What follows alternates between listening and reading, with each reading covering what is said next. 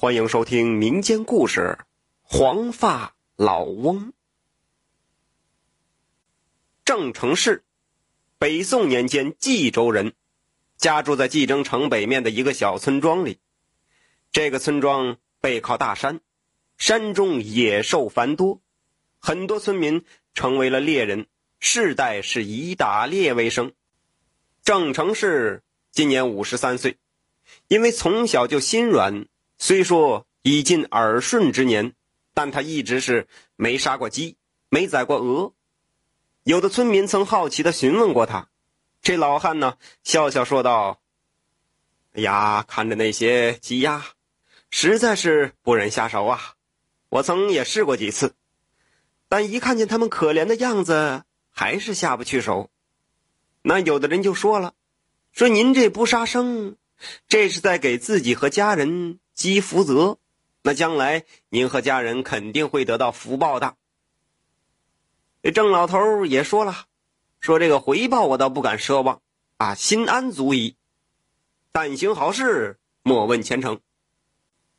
虽说这村里大多数都是猎人，但郑老汉却是个例外。他坚持做一名农夫，在山脚下种了两块农田。农闲之余，这郑老汉经常拿着斧子到山里砍柴，除了自家使用外，其余的柴火都挑到镇上去卖。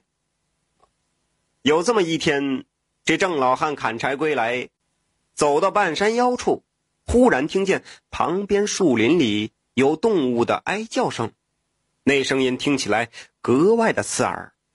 这郑老汉慢慢的走过去，走近一看，哎呦！瞧见了一只黄皮子趴在地上，他仔细一看，发现黄皮子的一只脚被兽夹子给夹住了。这兽夹子很大很重，黄皮子根本挣脱不掉，而且腿上的伤口正滋滋往外冒着血。哎呦呵，赶紧着！这郑老汉一看，赶忙放下柴火担子，蹲下身来，费了好半天劲儿，才将那兽夹子打开。随后从衣服上撕下来一条布，啊，将黄皮子的伤口包扎好。嘿，看你这么不小心，我跟你讲啊，我们村有很多猎户，他们经常到树林里捕猎，这附近呢到处都是兽夹子和陷阱。今儿你碰上我，算走运了。说是被猎户逮到啊，那你可就凶多吉少喽。以后你一定要小心一些才好啊！啊！郑老汉说完，那黄皮子站起身来看了看他，拖着伤腿慢慢的离开了。走出去几步，黄皮子回头又看了看郑老汉。郑老汉见状，走吧，啊！他挑起柴火担子，继续朝山下走去。本来是一件微乎其微的小事儿。这郑老汉压根就没放在心上，可谁成想，正是他这次善举，却让他不久后得到了回报，因此也捡了一条命。话说这个有一日啊，吃过中午饭的郑老头就拿起斧头，如同往常一样，到山里去砍柴。走了半个时辰，这郑老汉来到半山腰处，他在树林里找寻半晌，发现这里都是新树。他就又朝着深处走去，刚走一会儿，这忽然从旁边的树林里走出来一个陌生的老翁。这个老翁朝他喊了一句：“阁下留步，老夫有话要对你讲。”郑老汉听见身后一转身，一位黄发老翁正站在自己的身后。他仔细打量了老翁一番。只见他黄眉黄须，身着一袭黄袍，手里还拿着一把拐棍虽说打扮的有些奇怪，但看上去倒有些仙风道骨之气。郑老汉拱了拱手说：“老兄是在喊我吗？”“哈哈哈，正是。”黄发老翁微微一笑，朝他走了过去。“啊，老兄有何事啊？”听我一句劝，前方将有落石，你快快下山，不然就来不及了。老翁虽然这样说，但脸上始终挂着笑容。郑老汉一听，不禁皱起了眉头，询问道：“哎呀，老兄何出此言呢？”一场暴雨即将来临，而且将会有落石掉下来。阁下若是不及时走，怕是性命难保啊！”老翁说道。“暴雨，落石。”郑老汉说完，不禁抬头看了看天，此时是艳阳高照，没有一丝云。这郑老汉就笑了，细说道：“嘿嘿嘿，老兄，你看头上这个烈日，啊，怎么会有暴雨呢？再者说，这座山一直没有掉过落石，您不是在骗我吧？” 老夫念你曾经救过我一个小孙子。这才好心来提醒你，你若是不信，那就当老夫在乱说。阁下保重，老夫就此告辞。说着，老翁转过身，朝着来时的方向就要走。郑老汉一听这话，赶忙说道：“哎，老兄留步！刚才你说的，我曾救过你的小孙子，这事儿又从何说起呀？”黄发老翁回过头来对他说道。之前，你曾经救治过一只黄皮子，那是我的小孙子。阁下若是不听劝说，那就好自为之吧。说完，老翁转过头，拄着拐棍，慢慢的离开了。郑老汉这才想起之前救过一只黄皮子的事儿。哎呦，他再一看老翁的这个打扮穿着，不禁惊叹道。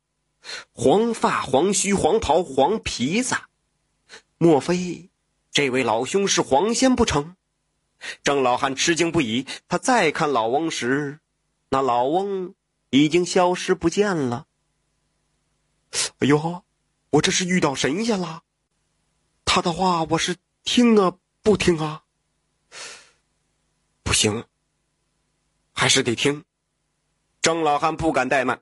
拿着斧头就开始往山下走，一边走一边喊：“哎，山上有人吗？大家快些下山喽！暴风雨就要来了，会有落石掉下来的。”他的声音很大，在山间不停的萦绕。很快，陆续有猎户就从树林里走出来，开始往山下跑。不一会儿的功夫啊！从大山这个北面就飘过来几片乌云，黑压压，而且速度极快，很快就将烈日遮住，同时也将这座大山笼罩起来。一时间是狂风骤起，大风吹的树叶哗啦啦直响。郑老汉见势头不妙，迎着大风赶快往山下跑。哎呀，那位老兄说的果然没错，郑老汉心中暗暗说道。忽然，炸雷声响起，数道闪电是从天而降，豆大的雨点噼里啪啦的，这时候就掉落下来。山里的猎人们纷纷朝着山脚下跑去。很快，倾盆大雨是从天而降，白昼随之变为黑夜。此时，郑老汉离着山脚下还有一段距离，他衣衫尽湿，掂了掂担子，顺着泥泞的山路就开始快速的往下狂奔。忽然，接着四道闪电从天而降，不偏不倚，直接劈在了山头的一块巨石上。咔！巨石顷刻间是炸裂开来，从高处往山脚下滚落，而滚落的路径正是郑老汉今日所走的那条山路。轰隆隆的响声从山上快速传来，此时的郑老汉已经快走到山脚。他擦了擦脸上的雨水，朝着身后看去，声音是越来越大。他能感觉到脚下的土地都在颤动。郑老汉害怕不已。他刚到山脚下没多一会儿，几块大石头就从山上滚落下来，在离着山脚不远处的地方停了下来。这郑老汉心中是砰砰砰砰砰跳个不停。他心有余悸的说道。